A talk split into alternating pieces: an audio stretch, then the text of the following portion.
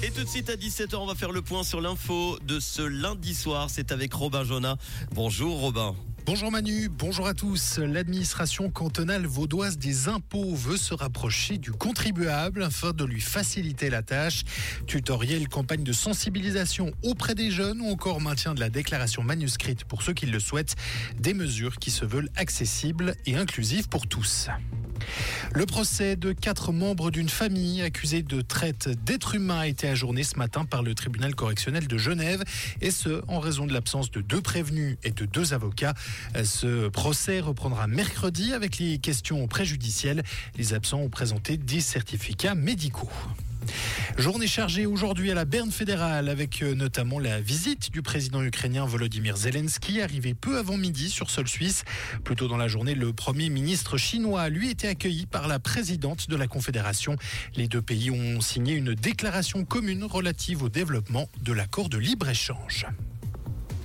La protection des données en Suisse est désormais reconnue dans l'Union européenne. La Commission européenne a en effet jugé la législation suisse à ce sujet équivalente au règlement général sur la protection des données. Cette reconnaissance d'équivalence est importante pour la Suisse et pour ses entreprises. Et puis on termine à l'international où le président portugais a dissous aujourd'hui le Parlement et confirmé la tenue d'élections législatives anticipées le 10 mars prochain, ce après la démission début novembre du Premier ministre. Le Portugal a plongé euh, à ce moment-là dans la crise politique après une série d'arrestations et de perquisitions ayant débouché sur la mise en examen du chef de cabinet du Premier ministre et de son ministre des Infrastructures dans une affaire de trafic d'influence. Merci Robin. On te retrouve tout à l'heure à 18h pour l'info sur Rouge. Comprendre ce qui se passe en Suisse romande et dans le monde, c'est aussi sur Rouge. En cette fin d'après-midi, on a un ciel changeant autour du Léman avec pas mal de nuages prédominants et quelques éclaircies, notamment dans le secteur de Neuchâtel. La limite plus neige se trouve vers 600 mètres. Elle va s'abaisser en pleine en soirée. Les températures remontent légèrement en pleine.